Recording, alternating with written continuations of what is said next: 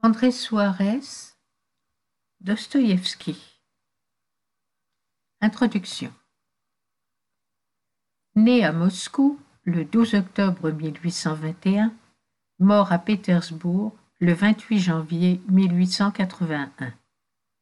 Il perd sa mère en 1837, son père en 1839. Il étudie à Pétersbourg dès 1837 avec son frère Michel. Il entre à l'école du génie militaire en 1841. Il donne sa démission en 1844. Il vit dans la misère jusqu'en 1846, où il publie avec succès Les pauvres gens. De 1847 à 1849, il donne sans succès plusieurs nouvelles et romans. Il est impliqué dans l'affaire des Petrachevski, arrêté en mars 1849, condamné à mort le 22 décembre 1849, commué en quatre ans de travaux forcés et à la déportation. Il part pour la Sibérie le 25 décembre 1849. Il vit au bagne de 1850 à 1854. Il en sort le 2 mars 1854. Il est incorporé comme simple soldat dans un régiment sibérien. Il y sert deux ans. Et, libéré en 1856, sans aucune ressource, il se remet à écrire. Il épouse la veuve d'un médecin militaire femme malade et plus âgée que lui. Il adopte le fils de cette femme. Vie misérable à Semipalatinsk, 1857-1858. Après bien des démarches, il obtient de rentrer en Russie. D'abord à Tver, 1858-1860, enfin à Pétersbourg, où il est rendu à la liberté entière, sans condition. Son épreuve et son exil ont duré douze ans. Dès cette époque, il a deux ou trois amis dévoués. Il fonde une revue avec son frère 1861. Elle a du succès. Elle est résolument russe et nationaliste. Il publie Humiliés et offensés, puis La Maison des Morts 1861-62. Ces deux années sont les meilleures qu'il ait encore connues. Il a quelques ressources et peut faire des voyages à l'étranger. 1862-63. Mais sa santé est de plus en plus mauvaise. Atteint d'épilepsie depuis 1849, les accès se multiplient lamentablement, et sa femme ne cesse plus d'être malade. Enfin il joue et perd au jeu tout ce qu'il a. En 1863, triple désastre. Sa femme et son frère meurent. Sa revue est supprimée pour raisons politiques. Deux familles restent à sa charge avec quinze mille roubles de dette. Trois années terribles, de 1864 à 1867. Il est seul à 45 ans, plus abattu chaque jour par l'épilepsie, accablé de soucis, traqué par les créanciers. Il publie alors Crime et Châtiment, 1865 1866. Le 15 février 1867, il épouse une jeune fille de 22 ans, Anna Grigoyevna Zvitkin. Il a eu quatre enfants, deux morts en bas âge, deux qui survivent. De 1867 à 1871, il passe près de cinq ans à l'étranger, chassé de Russie par la terreur de la prison pour dette. Le plus souvent, il est à Dresde, où il aurait pu voir Ibsen et Wagner, qu'il ne semble pas avoir connus, même de nom.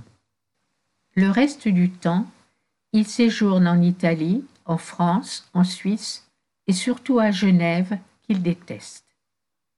Ces années peineuses et misérables sont pourtant capitales dans son œuvre. La revue de Katkov, le célèbre nationaliste orthodoxe, publie L'idiot en 1868 L'Éternel Marie en 1870, Les Possédés en 1871-72. En 1871, Dostoïevski rentre à Pétersbourg, il n'en sort plus. De 1875 à 1877, il édite une brochure périodique dont il est le seul rédacteur et qui fonde soudain sa gloire. Le journal d'un écrivain obtient un succès immense. Il fait plus pour Dostoïevski cent fois que tous ses chefs-d'œuvre ensemble. À 56 ans, il devient la voix de la Russie même. Il est l'écrivain national de son pays. En toutes circonstances, il parle désormais pour la nation. À propos de Pouchkine ou de Nekrasov, au sujet de la guerre contre les Turcs, aux étudiants, aux juges. Il a pour lui le peuple et les lettrés. En 1880, il donne les frères Karamazov. Il meurt le 28 janvier 1881. On lui fait des funérailles à la Victor Hugo. 42 députations suivent le convoi et représentent toutes les classes de la société. Le cortège s'étend sur la longueur d'une lieue. Quinze ans plus tard, Tolstoï, condamnant tous les livres et les siens mêmes, n'accepte dans l'art moderne que les œuvres de Dostoïevski. Jusqu'ici, je n'ai point nommé Dostoïevski. Je n'ai jamais laissé voir le visage de Fedor Mikhailovitch dans mes clartés de midi ni dans mes brumes. Je réservais ce nom et cette figure à quelques longues nuits de méditation, où faisant mes comptes avec la grandeur de vivre et toute la souffrance qu'elle implique, il me faudrait comparer la somme à ce que je connais de plus fort et de plus ardent, sinon de plus pur. Voici l'heure. Cette nuit, j'ai vu l'arbre de ma peine sortir de mon cœur. Et, couché sur le dos, les yeux dans les étoiles d'hiver, chétif, lié à la mer, et tel que je serais dans le ventre éternel, renoué au nombril de la mort, je mesurais, avec le calme du vertige suprême, le jet de la tige douloureuse, et je suivais du regard mon arbre dans toute sa croissance, depuis les racines du sein noir jusqu'au gland des planètes et à ses capitules de lumière, qu'on dit aussi naïvement astère. J'étais là, comme une écaille à l'écorce de la vie et de la terre. Et pourtant, dans cette stupeur profonde, mon âme pleine d'amour était la sève même de l'arbre, et j'ai parcouru toute la colonne de l'aubier vivant. Et, toujours montant dans mon silence, je palpitais au firmament entre telle et telle fleur céleste, ou pensée, ou sentiment. Alors, j'ai senti dans la fière cohorte de ceux que j'aime le plus comme l'explosion d'un salut, ou bien, au milieu d'une joie déchirante, telle la rencontre souriant du mort le plus chéri, se levant pour me donner la main et me baiser au front, ce nom et cette présence admirable, Dostoïevski. En lui, je veux me discerner moi-même. Il faut descendre dans ce précipice au flanc de la montagne, et il faudra remonter la pente, du fond le plus bas, jusqu'au sommet qui s'égale aux plus hautes cimes. Toute la noirceur des crimes, la folie des héros, l'infamie des actes, le monde porte ses masques, et Dostoevsky n'en dissimule pas l'horreur mais il en est de ces laideurs et de ces ténèbres comme des gueux, des pauvres, des petites gens dans Rembrandt, des rois, des saints et des grands prêtres, cachés sous les haillons. Il faut pénétrer cette abondance terrible d'amour. C'est alors que le pur visage de la vie se découvre, une ardeur pour la beauté que rien ne lasse, un cœur aimant, un élan vers la lumière, une volonté qui tend sans relâche à la rédemption. Chapitre 1 Sur sa vie. Il est né en automne, il est mort en hiver. Il a vu le jour dans une chambre triste, au fond d'un hôpital où son père était médecin. Un soir de brouillard glacial, il a rendu l'âme dans la saison noire. Il a beaucoup respiré la nuit polaire. De l'aube triste aux pleines ténèbres, il a toujours eu commerce avec l'ombre, et l'odeur des pauvres a toujours flotté autour de lui. L'hôpital de sa naissance était l'hospice des mendiants. Le second des trois frères et quatre sœurs, il a perdu sa mère comme il avait quinze ans, et bientôt après son père. Il est de ceux à qui les noirceurs de la vie ont été révélées de bonheur. Enfant, il a passé deux ou trois fois l'été à la campagne. Ses parents avaient un petit bien, à trente lieues de Moscou, près de Toula, voisin de Tolstoï, après tout, dans ce pays immense. Toute sa vie, il a rêvé des champs, et il n'a vécu que dans les villes. À l'hôpital Marie, c'était déjà la gêne.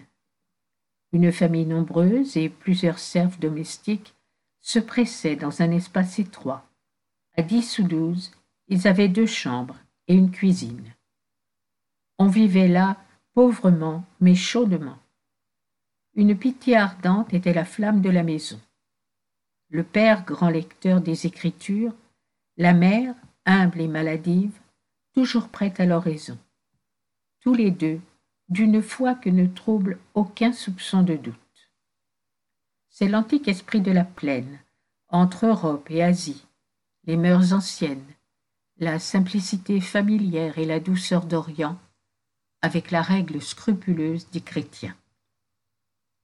L'austérité n'a rien ici de la roideur propre aux puritains d'Angleterre ou aux piétistes du Nord. Ils sont moins durs, ces vieux Russes, qu'ils ne sont résignés. De violents éclats traversent leur silence. Ils ont cette faculté d'émotion qui est si générale en Orient. Ils peuvent ne jamais rire, mais ils pleurent. Ils savent pleurer et n'en rougissent pas. Le père de Dostoïevski était de cette petite noblesse qui sert dans les rangs infimes de l'armée et de l'État. Elle a joué là-bas le rôle de la bourgeoisie en France. Ces nobles sans fortune et de rang médiocre sont artilleurs dans l'armée, ou médecins, ou professeurs à la ville, ingénieurs, chimistes. Comme ils n'ont rien que le maigre salaire d'un métier ou d'un grade sans prestige, ils épousent les filles des marchands.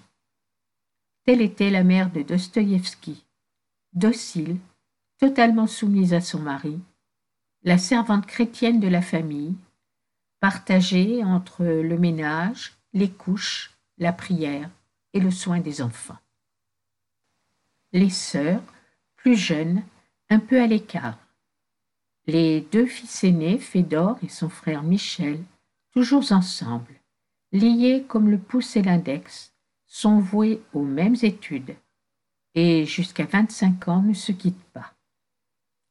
Le jeune Dostoïevski est élevé dans l'intimité profonde de la famille, où le lien religieux fait un nœud si solide à tous les autres. Il est sensible à l'excès, sombre et tendre, pensif et violent, d'humeur parfois exubérante, le plus souvent taciturne. En tout, il est extrême.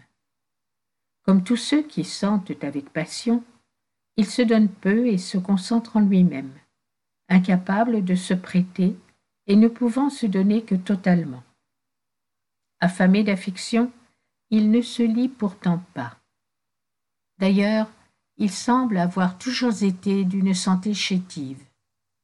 Sinon malades, ils sont tous de corps inquiets dans la famille. Il ne nie pas qu'il n'ait eu un amour-propre sans limite. Son caractère maladif, sa complexion chagrine ne lui permettent pas de se plaire en société. Cependant, il aspire à l'amitié, en tout temps et de toutes ses forces. Il n'a jamais été de loisir. Les peines moindres ne le quittent que pour faire place aux plus grandes douleurs. La maladie le hante sans relâche. Elle est toujours sur ses talons. Quand lui-même n'est pas malade, la maladie est encore dans la maison. Elle lui tient sa mère ou son frère, et plus tard sa femme. Avec les ans, ses soucis n'ont pas cessé de croître. Dostoïevski est malheureux dans toutes ses affections. Je m'étonne de lui trouver moins d'orgueil que d'amour-propre. Tout l'orgueil est pour sa nation. Quant à l'amour-propre, il n'est point en lui de vanité, ni le signe qu'il se préfère à autrui. Mais comme il ne connaît point le contentement de soi, il craint le jugement des autres. Il redoute en eux la fausse note. Il pressent l'erreur à son endroit. Il devance l'injustice qui l'afflige. Sa défiance est toujours dans l'ordre du sentiment. Enfin, il veut qu'on l'aime. Le risque de n'être point aimé l'irrite ou l'indigne. C'est le seul homme qui ne soit pas plus petit à mesure qu'on le voit plus susceptible. Rien ne lui sied moins que les usages de la haute société. Ce n'est pas qu'il soit d'allure ni de mœurs populaires. La vulgarité lui est encore plus étrangère que la distinction naturelle à l'homme du monde. Il n'est bien vêtu et bien élevé que selon sa propre règle.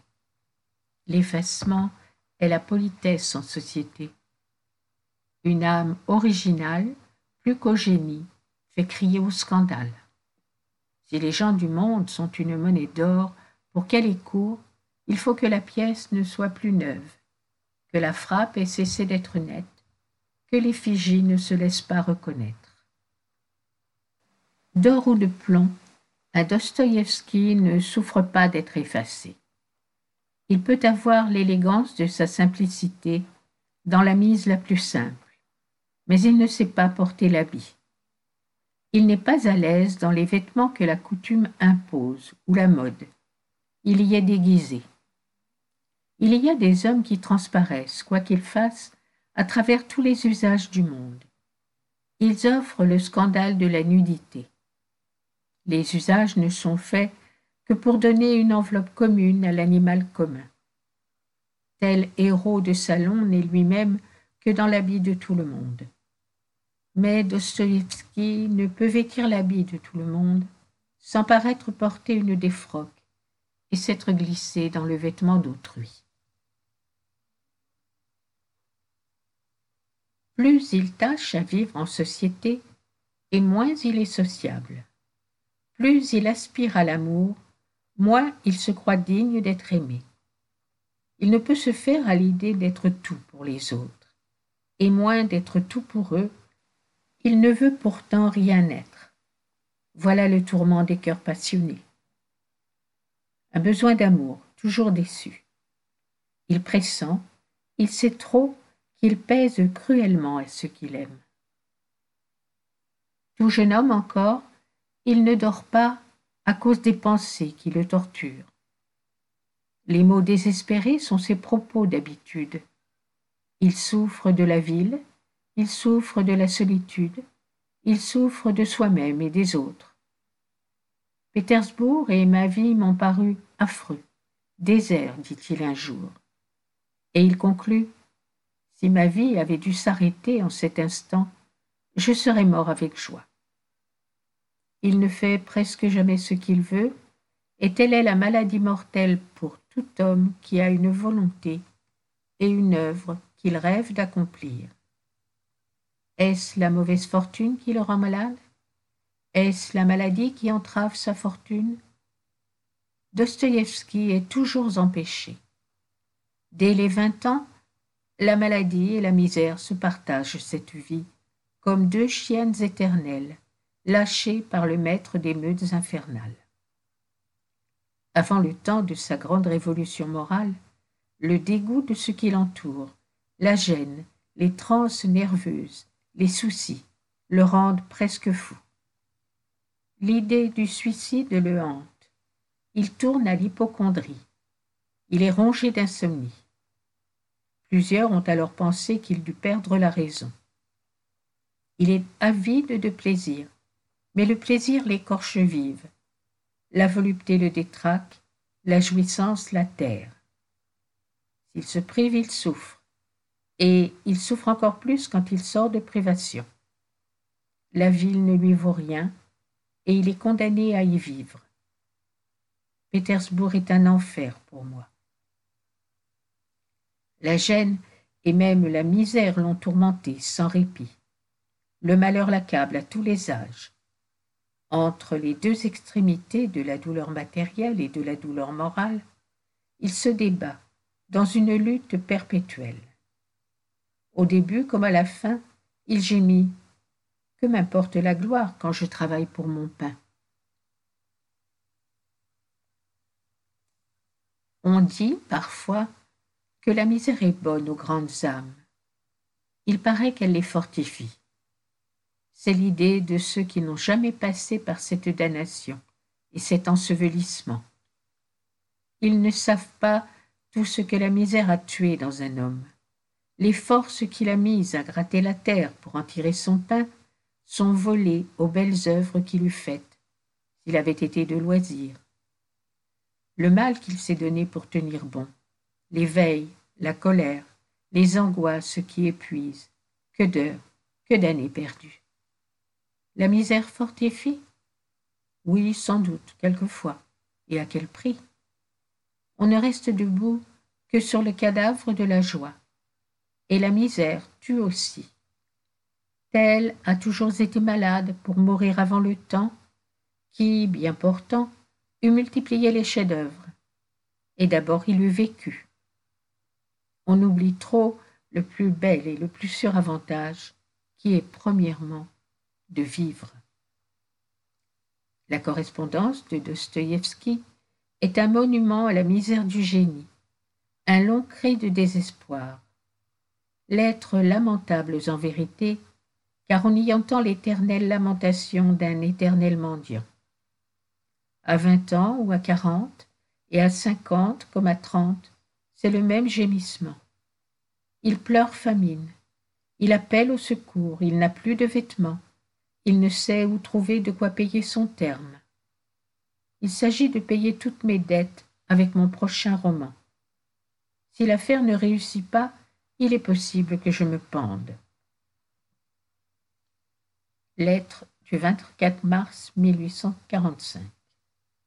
Un quart de siècle ensuite, Ayant femme et enfant, il crie.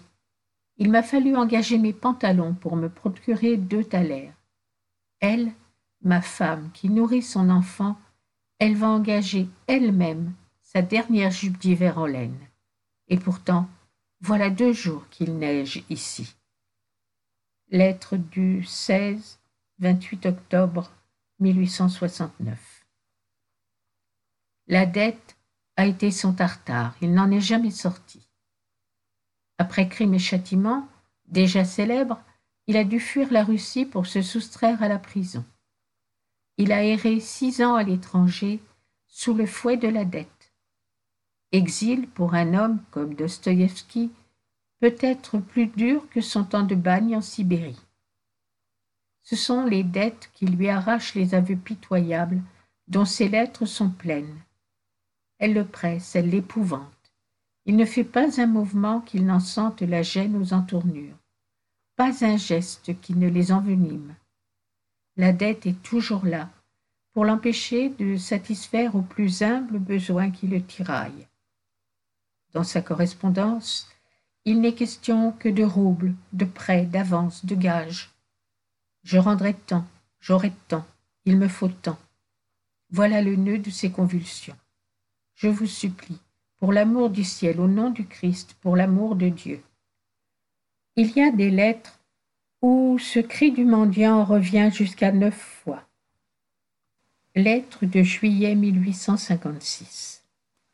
À tout instant, il se prosterne, atterré par la peine. Je suis au désespoir, je suis perdu. On tremble de sa propre impatience. On a les nerfs tendus d'attendre avec lui. Au nom du ciel, répondez-moi, une réponse immédiate pour l'amour de Dieu. C'est la prière qu'il répète dix fois, cent fois, mille fois, à toutes les pages. Et la misère des misères n'est pas de jeûner, ni de manger son pain sec au chevet d'une femme malade. Il peut y avoir pis, qu'il faille gagner ce pain de chaque jour avec son âme, quand on est plein d'œuvres qui n'ont point cours. la plus noire infortune n'est pas de souffrir, tant qu'on peut suffire à la souffrance, mais d'être dans les chaînes quand il faut vivre en tantale, séparé de son art par la maladie et tous les vils soucis de la vie quotidienne. Ils font la vie d'autant plus abjecte qu'elle devait être plus grande. Comment puis-je écrire tandis que je meurs de faim? demande le malheureux. Lettre d'octobre 1869. Et là-dessus, qu'exigent-ils de moi? Ils exigent de l'art, de la pureté poétique, sans effort, sans délire. Ils me donnent Tourguenieff, Gontcharov et Tolstoï pour modèle. Qu'ils voient donc la condition, moi, où je travaille. Et pour conclure, toute ma vie j'ai dû travailler pour de l'argent. Et toute ma vie, j'ai continuellement été dans le besoin, à présent plus que jamais.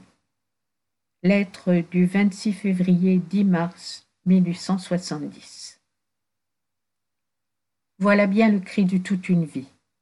Voilà Dostoïevski entre la maladie, la misère et le deuil, pendant trente ans. Il lui faut toucher au tombeau pour avoir enfin quelque relâche. Les cinq dernières années, où il rencontre la gloire et une sorte d'aisance, sont la place au soleil qui sépare de la fosse celui qui fait halte. Pour venir jusque-là, un chemin affreux dans les orties et les tourments. Et une fois sur la terrasse, qu'elle est vite traversée. La main nocturne, dont le ciel infini est la paume, tient l'homme aux épaules et le pousse dans le dos. Encore un pas, et la place dorée tombe à pic dans une marge de nuit, étroite, hélas, comme un corps d'homme ramené au cocon, mais d'une profondeur insondable.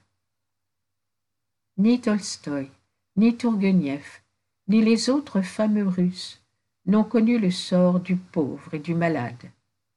Je ne parle pas de l'homme humilié, car Dostoïevski, s'il a dévoré les colères et la rage de l'artiste méconnu, n'a jamais été sensible à la honte du bagne. Un bagne politique, à la russe, est un lieu plein d'honneur. Et d'ailleurs, les criminels même là-bas, acceptant la peine en conscience, ne sont point honteux de leurs crimes puisqu'ils l'expient. Pouchkine, Tolstoï, Tourguenieff, tant d'autres. Ce sont de riches seigneurs, libres de leur temps, en possession de la fortune et de ce bien sans prix, une santé robuste. Ils obéissent à leur fonction créatrice, et rien ne la combat. Le bonheur du poète est là même et non ailleurs. Dostoïevski n'est pas de loisir. Dostoïevski n'est pas plus libre que la Russie, sa mère. Il est dans les larmes, il est dans les prisons, il est dans les chaînes. On le mène, comme elle, à la potence. On ne lui fait grâce que de la vie. Il échappe au gibet, mais on le réserve à la suite infinie des supplices. Or il ne s'y dérobe pas. Il ne prêche ni la soumission au mal, ni la révolte il ose se prononcer pour l'usage héroïque de la souffrance. Il ose faire choix de l'exercice puissant que le mal propose à notre âme, celui qu'on nous fait et celui que nous sommes tentés de faire. Pour lui et pour toute sa race, il embrasse le parti de l'amour souffrant, lequel, selon moi, est le seul amour, étant le seul qui accepte l'épreuve du sacrifice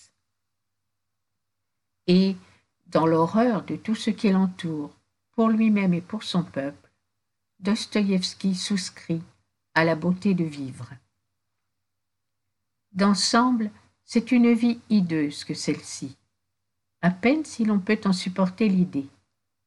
Mais que l'on considère la vie apparente de Dostoïevski comme le moyen de sa vie intérieure, toutes les duretés de la fortune, les injures du malade, autant de coutres et de socs qui servent, tranchants, au labour de la beauté cachée, et que seul le déchirement du sein devait rendre visible.